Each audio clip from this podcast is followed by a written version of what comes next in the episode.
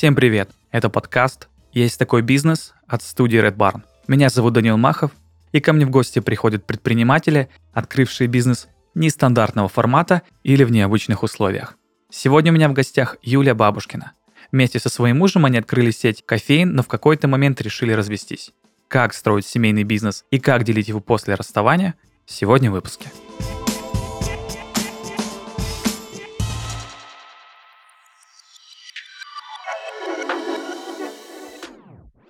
Юлия, привет. Да, привет, привет. Э, очень рад тебя слышать. Э, давай начнем сразу с места. Расскажи, пожалуйста, подробнее о своем бизнесе. Сейчас развиваю два направления. B2B оба сегмента. Это э, производство десертов без сахара на Саратов и Саратовскую область. И второе — это производство шоколада.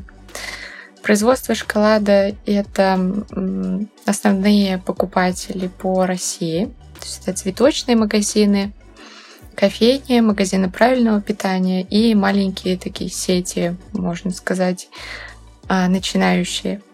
Ну вот сейчас, наверное, бизнес состоит вот из двух таких моментов, самых а, главных для меня.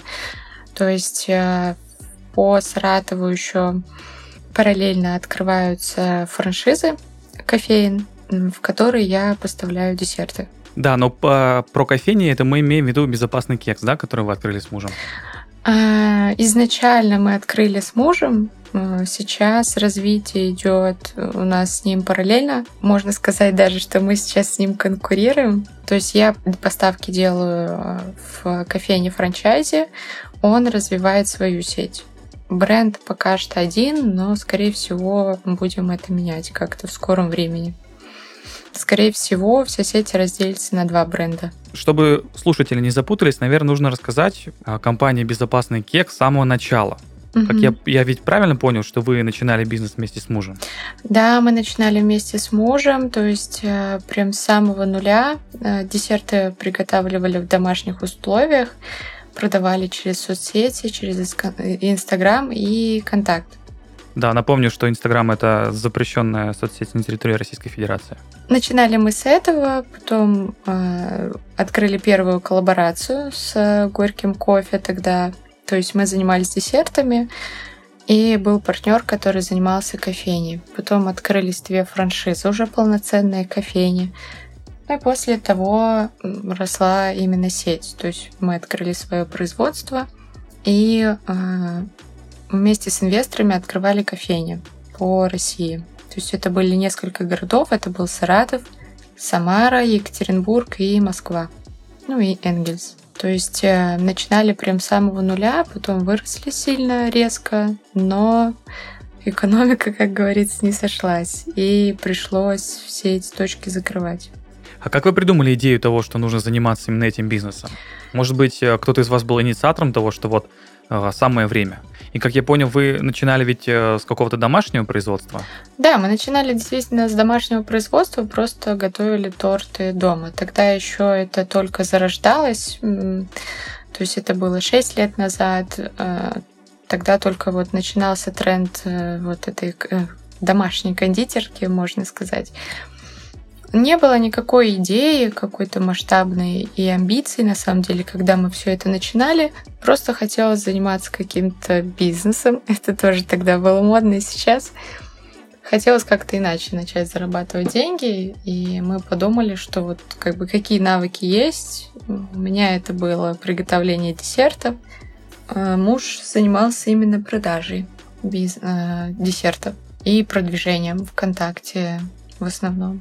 Это было Можно, так. по сути, разделить, что вы занимались производством, а муж это все такие вот операционные действия. Да, да, он брал на себя операционку и продажи, вот именно и финансы, получается, а я производство, продукт и его концепцию. В принципе, дальше по стратегии, по тактике мы так с ним и двигались, то есть по распределению обязанностей. Также по мере того, как рос бизнес, э, вот эти две сферы, они как за нами закрепились, так э, и шли. То есть оно ага, органичное вы, вы, было такое да. разделение обязанностей. Угу. Да, понял. То есть вы всегда за производство, а муж всегда за то, чтобы продвигать и за то, чтобы а, какие-то менеджерские вещи делать. Да, скорее он занимался привлечением инвестиций и открытием новых точек, именно кофеин, точек продаж а, и вот уже B2C сегмент. А я занималась именно открытием производства в Саратове, в других городах, логистикой, процессами и самой концепцией Я не могу бренда. не... Угу. Да, вот про бренд э, надо поподробнее. А, не могу вообще не спросить, как вы придумали это название. Это вообще забавно на самом деле. То есть, когда мы что-то с э, Алексеем общались там на кухне, и проскользнула такая идея. Вообще мы изначально заним... Э, назывались Good Form, у нас было такое название абсолютно непонятное. Хорошая форма. Мы как-то хотели связать это с правильным питанием. И в шутку добавили хэштег «безопасный кекс». Но дело в том, что люди начали нас называть не good form, а безопасный кекс, и тогда мы решили, что мы пора поменять название, потому что люди не запоминают э, какой-то там э, good form, тем более на английском. А кекс сильно врезается в память эмоционально. Да, ближе, ближе к народу, так сказать. Можно и так сказать, да. Да, а вы с самого начала делали десерты без сахара? Да, мы в принципе с сахаром и не делали ничего. На самом деле это было немного сложно, потому что тогда еще было непонятно. 5-6 лет назад э, какие ингредиенты брать, из чего их делать. То есть была такая идея, минимум какое-то знание о том, как это делать, и просто желание. И все. И методом экспериментов бесконечных все-таки оттачивали мастерство, рецептуру, понимание того, что хочет потребитель. Ну вот, я могу сказать, что сейчас мы, я близка к этому. Еще не совсем. Но уже а близки к чему? К тому, чтобы сделать действительно вкусные, красивые десерты, потому что на это ушел не один год развития навыков. Ну, вы, конечно, так говорите, как настоящий перфекционист. Э, как будто идеала и не существует, мне кажется. И особенно в десертах. Вкусы же у всех разные все-таки. Это ниша относительно новая, именно с десертов без сахара. То есть, если есть определенные школы, если есть понимание, какая-то теория, закрепленная там годами, того, как делать классические десерты, то с десертом без сахара этого нет. Все изобретается на ходу. Поэтому в этом и сложность. В этом, конечно, и интерес, и наше отличие от конкурентов. Но и сложность, конечно, в этом заключается. Но вы, получается, можно сказать, даже какие-то инноваторы в, в этой стезе. Да. Да, просто интересно, просто интересно, чем вы заменяли сахар в самом начале и чем заменяете сахар сейчас. Потому что вы так рассказываете, как будто э, изначально это были какие-то простые ингредиенты, а сейчас это э, даже, не знаю, э, какая-нибудь там тропическая патока или что-то в этом духе. Да, но на самом деле так и было, потому что вначале мы знали из сахарозаменителей только про стевию, что-то еще где-то кто-то использовал сироп топинамбура, а сейчас, конечно, очень большой спектр того, что мы используем, от там, кокосового сахара, ретрита, изомальта, все, что только душе угодно. И плюс э, сами ингредиенты, а, то есть тогда, когда мы знаем, а, какой ингредиент, как именно влияет на выпечку, на десерт, мы уже можем добиться результатов. То есть не просто на уровне там домашнего какого-то десерта, а на уровне знаю даже, как выразиться, коммерческом, можно сказать. То есть промышленно, промышленно. Моя задача была изначально сделать так, чтобы десерт, который без сахара, его мог попробовать обычный человек, да, который э, ест сахар, и чтобы ему понравилось, чтобы он действительно мог заменить обычный десерт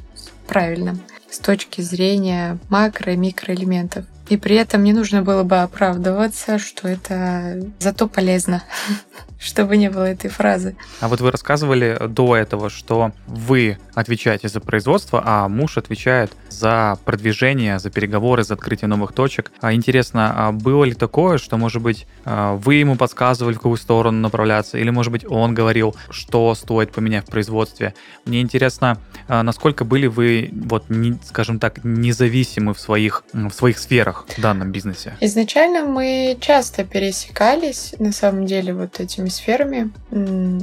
Никто ничего не понимал, и как две головы лучше, чем одна. Но потом в какой-то момент мы поняли, что мешаем друг другу. Тогда, когда начинаем лезть на чужую территорию, можно сказать. И вот тогда, наверное, у нас прям четкое пошло разделение обязанностей. Мы уже не лезли в чужое. То есть, чем дальше шел бизнес, тем более независимы вы были вот в своих областях. А, да, это и плюс, и минус, потому что мы немного терялись, э, многие действия были не согласованы. А, то есть тогда, когда бизнес рос, естественно, много уже там каких-то подразделений, много сотрудников, и э, немножечко расходится. То есть э, у него одно видение, у меня другое. И на самом деле дальше уже тяжеловато становилось. То есть у нас уже такое партнерство в конце было очень тяжелое.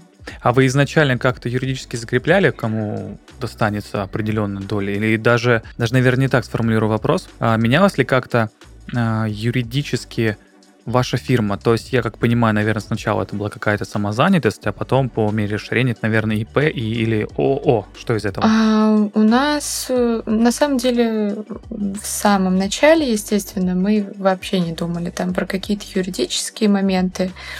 Угу. О, делали вообще просто там на кухне что-то продавали, тогда даже самозанятого не открывали. Потом Леша открыл ИП, и занимался, вот как раз тогда была точка и цех, это все было под одним ИП.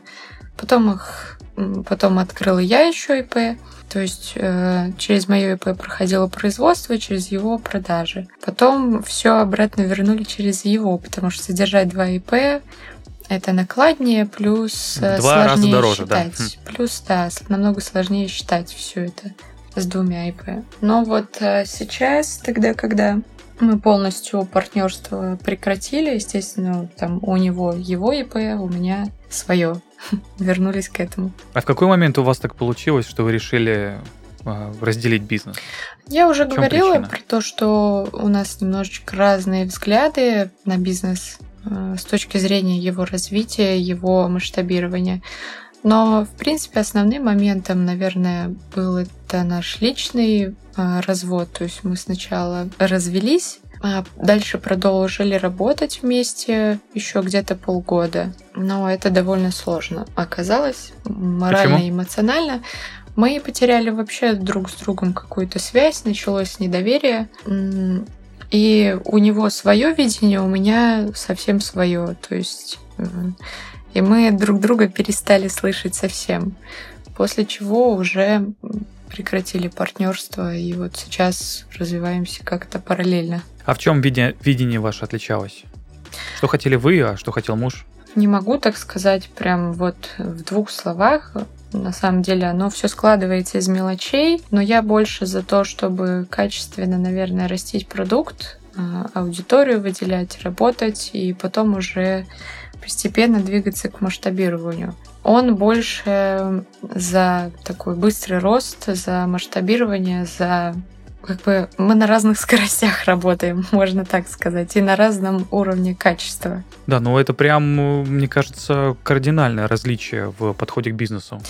Да, конечно, на самом деле разная команда, разный продукт э, на выходе получается, разные концепции. И нам сложно. Мы, получается, я его останавливаю, а он меня куда-то куда-то дергает постоянно.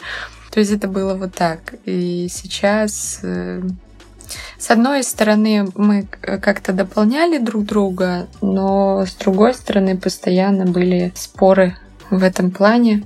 И так мы ни до чего не договорились. Мы целых полгода пытались договориться, и так и не вышло у нас. Спонсор сезона – RootCenter.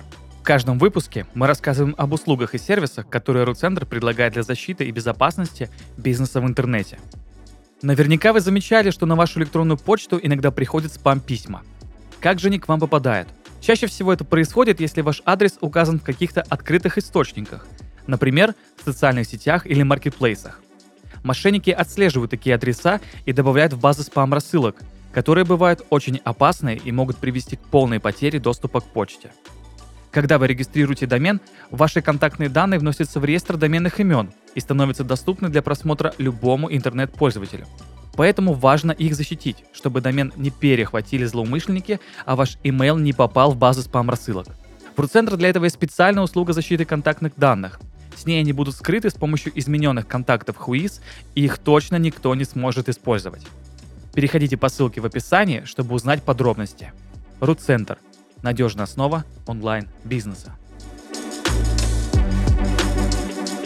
А вы вообще на начальных этапах э, бизнеса, развития его э, обсуждали такую возможность, что придется бизнес делить? Нет, конечно. Мне кажется, никто, кто делает бизнес, так выразиться, с друзьями или с близкими, э, об этом не думает. Нас вообще изначально было трое. Э, был, была я. А, даже так? Да, да. Был Лёша, я и его друг. В самом начале еще прям развития бизнеса, еще до открытия первой кофейни, друг уже вышел из нашего трио. Вот, и мы остались вдвоем. Естественно, юридически мы никак это все не подкрепляли и вообще не думали о том, что это может так обернуться. Но знаете, есть фраза, что лучше с близкими вообще не заводить бизнес. В итоге с этой фразой согласны? Двоякое такое у меня к этому отношение. С одной стороны, если вот, э, например, выбрать э, сотрудника или партнера, с которым ты уже давно знаком, да, вы уже немного дружите.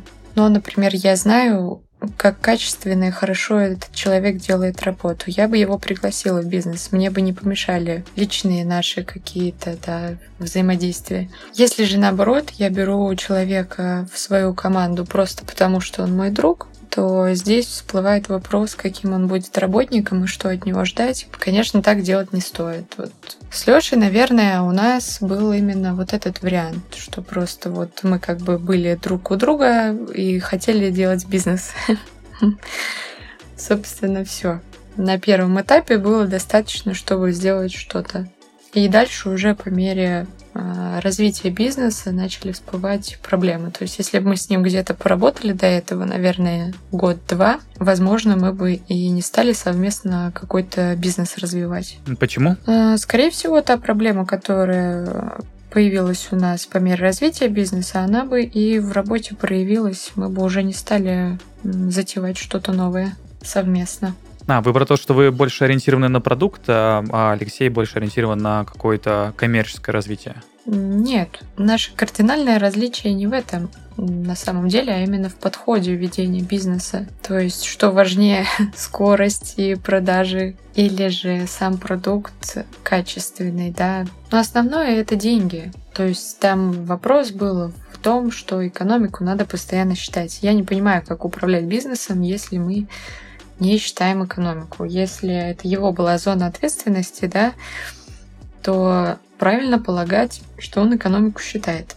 Но там через пару лет выяснилось, что это не так, и что мы на самом деле делаем все действия стратегические на бум, в том числе берем деньги у инвесторов. И как это все завернуть в одну фразу, которая... Э...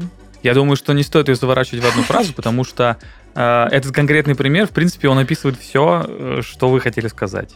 Да, а у меня такой вопрос. А если бы вы смогли вернуться э, вот 6 лет назад, э, стали бы вы как-то юридически закреплять, э, как можно выйти из бизнеса, как его разделить? Да, скорее всего, да. А как бы вы тогда решили бы этот вопрос? Самое важное это ответственность с точки зрения финансов.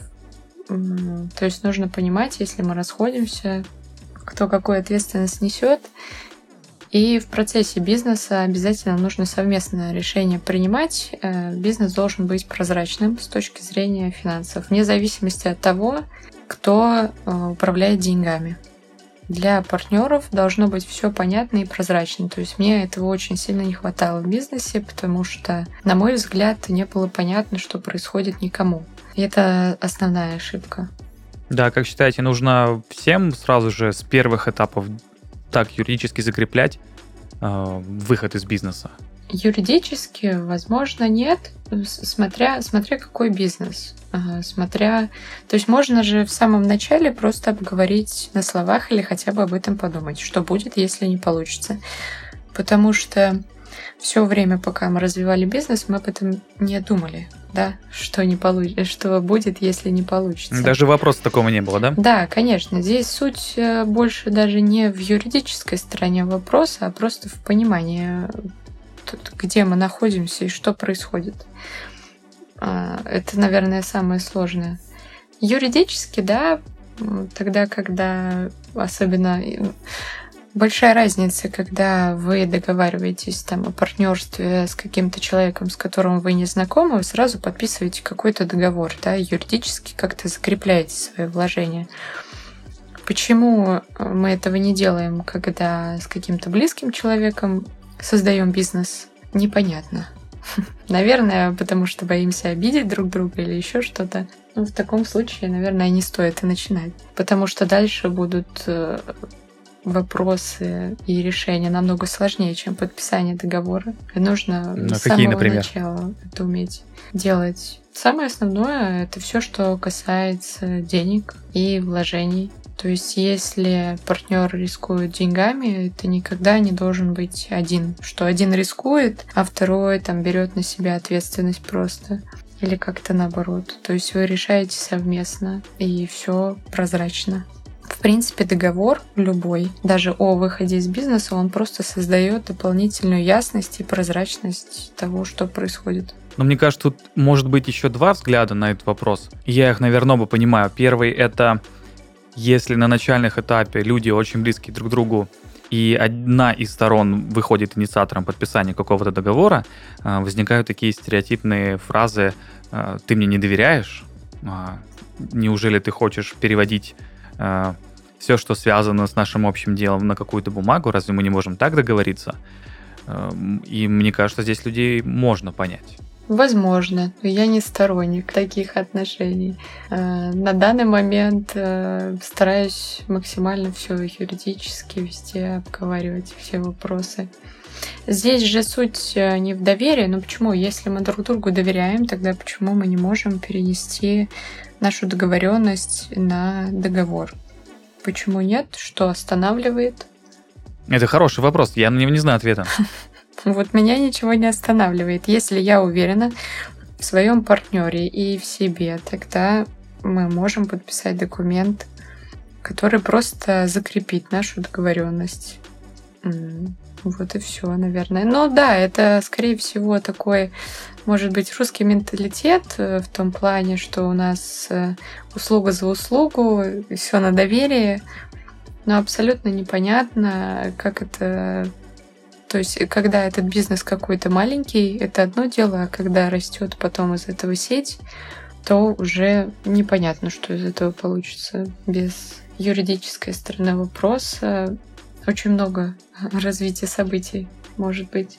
Ну, как считаете, нужно юридически все закреплять прямо с самого начала или по мере того, как бизнес начинает развиваться? Можно по мере того, как бизнес начинает развиваться. Понятное дело, что вначале, возможно, вы даже и не знаете, что нужно закреплять. Да? То есть тогда, когда мы готовили торты дома и продавали через контакт, что там можно закреплять юридически абсолютно непонятно и не очевидно ни для меня, ни для партнера.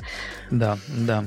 Тогда, когда уже кто-то рискует деньгами и вкладывает их, э, тогда уже нужно, конечно, подкреплять это все юридически. Но это же как инвестиция, это вложение. Я правильно понял, что после развода вы еще полгода а, старались работать как партнеры? Да, мы действительно работали как партнеры, и с каждым месяцем становилось все хуже на самом деле. Мы только ругались и принимали решения максимально не взаимодействуя друг с другом. И все. После этого стало понятно, что вместе работать невозможно. Мы просто... Ну, то есть мы не сработаемся в дальнейшем только будем нервы друг друга трепать. Да, а вот этот момент, когда вы все-таки поняли, что вы не будете партнерами, наверное, у вас был какой-то разговор? А, на самом деле разговора не было, ситуация довольно-таки такая неоднозначная. То есть а, я много уже говорила о том, как важен, важен момент э, с распределением финансов и ответственности, кто за что отвечает, кто что на себя берет. И вот здесь очень важный момент такой, что когда мы расходились, там часть э, финансовой нагрузки была на мне, часть на бывшем муже. А, и в какой-то момент, тогда, когда я ему сказала, что все, как бы дальше у нас не получится вместе вести бизнес, давай что-то решать, а, как-то. После этого, ну, там еще какой-то период времени прошел, да, то есть мы понимаем, что действительно ничего не получится. В тот момент он просто предложил мне выйти из бизнеса с тем долгом, который у меня был. Собственно, это все. Так как мы юридически никак не закрепляли этот момент, и у меня не было никаких рычагов давления, да, ну, как бы вот на этом мы и остановились. Ага, я, я правильно понимаю, что э, с его стороны было предложение просто уйти из бизнеса и оставить э, за собой долг? Да, у меня был... Вашу часть долга? Да, да, у меня был э, на тот момент небольшой долг относительно того, что у него, да, финансовая нагрузка. Ну вот он наставил себе сеть, бизнес, дальше, а я просто ушла совсем в другую историю с шоколадом. Так, ну я правильно понимаю, что вы дальше э, не будете делить этот бизнес? Не хотите его делить дальше? А, я, честно, не вижу, что там делить. Э, не, не понимаю, как и что делить, потому что развитие бизнеса происходило на деньги инвесторов, и сейчас, э, то есть там происходит своя дележка ну, в общем, вы просто не хотите вступать, наверное, в вот в это самое деление, которое там сейчас происходит. Ну да, моя задача сохранить продукт, сохранить бренд. Я сейчас сфокусирована больше на этом. Так вышло, что франчайзи обратились ко мне за производством десерта. Мы с ними сработались, угу. все хорошо. Сейчас мы постепенно развиваем продукт. То есть сейчас безопасный кекс будет а, немного преображаться. надеюсь, в лучшую сторону.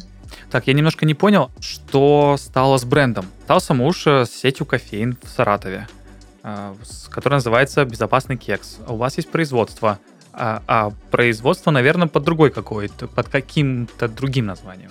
Правильно понимаю? А сейчас все выглядит так, что есть сеть кофеин, э, безопасный кекс. Сейчас вот у нее происходит ребрендинг на самом деле не знаю, в какую сторону он произойдет, это то, что мы совместно изначально создавали.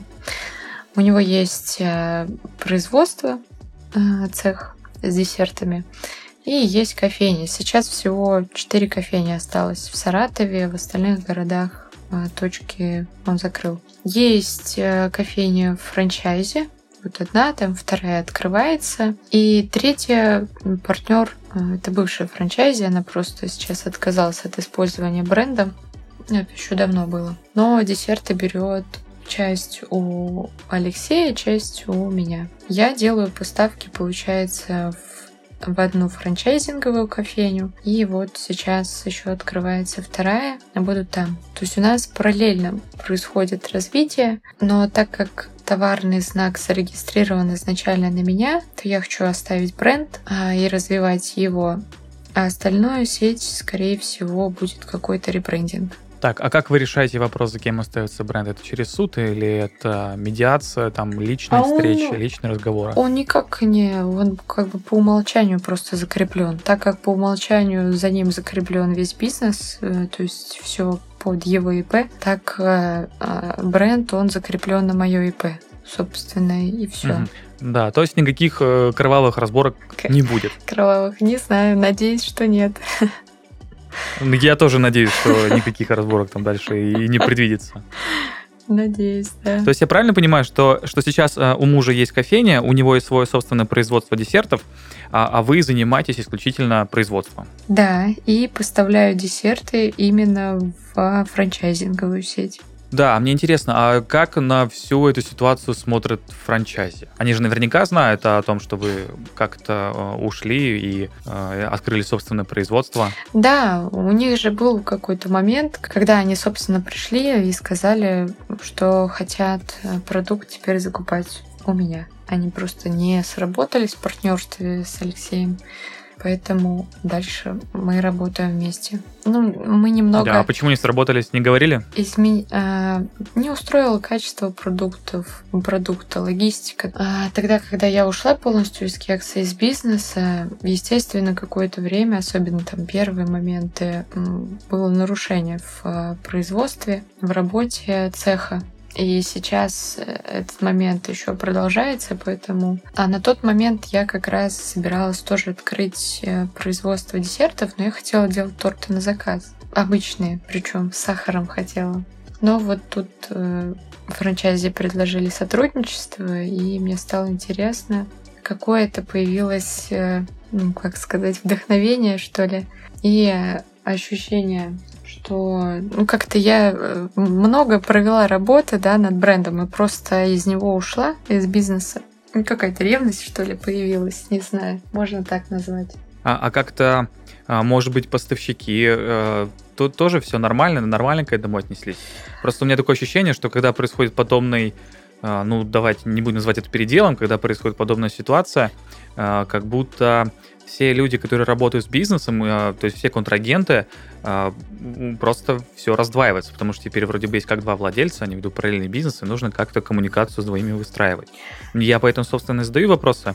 А, интересно, как все на это отреагировали? А, на самом деле, даже с поставщиками, по-первых, были, были, да, моменты. У меня, к тому же, э, не только, несмотря на то, что и по другое, да, фамилия это та же самая, и какие-то моменты где-то пересекались мы, но, в принципе, ничего сложного. То есть э, с поставщиками не было проблем никаких. И сейчас все в порядке. Ну, если экономика у бизнесов сходится, то с поставщиками никаких проблем не будет. Как бы мы для них такой же клиент. Э, почему нет? Мне просто на самом деле больше интересно, как отреагирует потребитель на все, э, все что происходит, да. Э, так как э, с точки зрения покупателя непонятно, что сейчас творится, потому что продукт в франчайзинговой сети немного другой, он отличается. Мы постепенно его будем улучшать и трансформировать. Даже сами, само внутреннее пространство кофеин. И хотим немножечко отделиться от бренда, от э, старого кекса, можно так назвать. Но это именно франчайзи две кофейни, правильно понимаю? Да, да. Ага, а как считаете, что э, просто аудитория, она запуталась? Слишком много кексов? Скорее всего, сейчас э, аудитория видит это как одну сеть.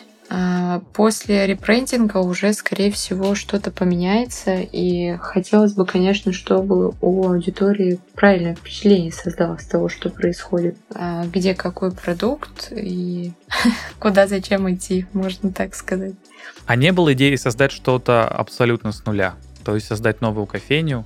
У вас ведь уже есть производство, и кажется, что это будет, а, что это может быть каким-то альтернативным вариантом. Да, в принципе было, но изначально, во-первых, франчайзи пришли за брендом именно, да, то есть э, одно дело развивать э, продукт полностью с нуля, и совсем другое дело, то есть уже иметь какую-то базу то есть на продвижение было вложено немало средств, денег, и времени. И этот бренд, он известен чем-то. А, он создает определенное понимание того, зачем вы идете в кофейню, что вы будете есть. Можно, в принципе, развивать с нуля любой бренд, но так как здесь уже есть хорошая база, которую можно просто улучшить, почему зачем тогда делать что-то с нуля? Да, у меня был просто вопрос э, скорее про то, что не хотели бы вы а, открыть бизнес с нуля, просто как хотелка. Ну, к слову говоря, ну его этот кекс и сделаю что-то свое заново, абсолютно по моим правилам, законам, принципам. А, изначально, когда я из бизнеса вот из этого ушла, было такое ощущение, потому что я очень сильно устала от тех проблем, которые были связаны с этим брендом. Но прошло какое-то количество времени, там где-то около полугода. И после того, как первый раз встретились с франчайзи, на самом деле я поняла, что все еще дорожу этим продуктом и прям, можно сказать, скучаю по нему. И даже как-то стало обидно, что не доделали совсем чуть-чуть, как бы казалось, те проблемы, которые есть, их можно исправить, и все будет хорошо работать. И сейчас над этим мы работаем как раз с франчайзи. А что это за проблемы? Все проблемы связаны с экономикой на самом деле и просто с какими-то мелкими недоделками в плане с подбора команды, э, процессов и экономики. Ну, а что вы подразумеваете под экономикой? Это бухгалтерия, это, это ценообразование? Да, это и то, и другое, и ценообразование, и бухгалтерия. А, развитие на заемные средства тоже. Пока экономика непрозрачна, то есть э, нельзя масштабироваться. Очень важно, чтобы мы понимали, сколько каждый кофейня зарабатывает, сколько зарабатывает цех, что вообще происходит в бизнесе. Мы работаем в плюс или в минус. У меня еще такой вопрос. А вы сейчас общаетесь с бывшим мужем? Вы обсуждаете какие-то бизнес-вопросы? А, условно говоря, что вы говорите, мы, я хочу сделать вот это, а, он говорит, хорошо, я буду делать вот это. Просто интересно, как эта коммуникация ведется сейчас и вообще ведется ли она?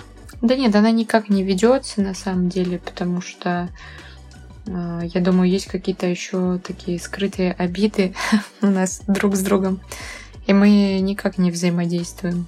Поэтому тем более там про какие-то планы не рассказываем друг другу. С его позиции было предложение чтобы я продала пользование товарного знака, да, использовать, чтобы он мог его использовать. То есть он сейчас э, с точки зрения юридической не может его использовать. Но у меня было встречное предложение, и в итоге мы так и не сошлись э, в концепции. А что за встречное предложение? Я предложила развивать полностью продукт, но на самом деле я не вижу, честно говоря, как это все делать, как нам... То есть я подумала на тот момент, можем ли мы действительно вместе как-то работать, но пока что я этого не вижу. Пока что?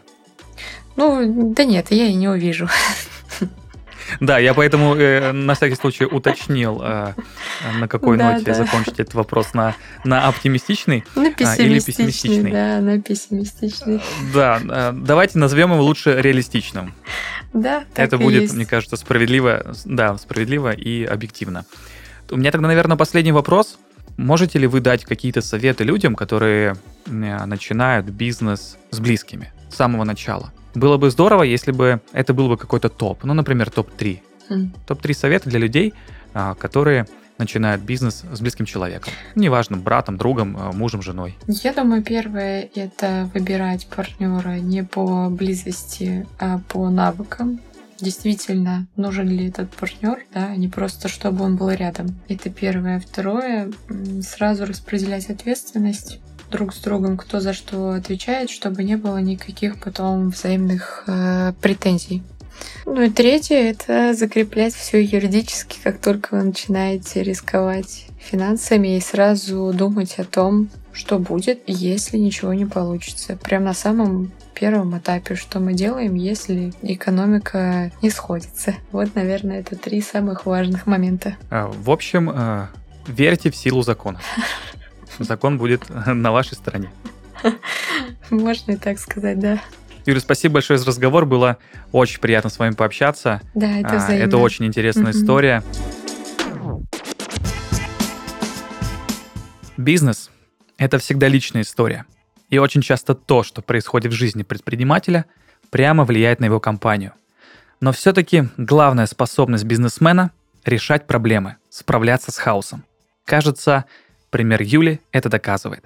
Это был подкаст «Есть такой бизнес». Ставьте лайки на всех платформах, комментируйте и делитесь с друзьями.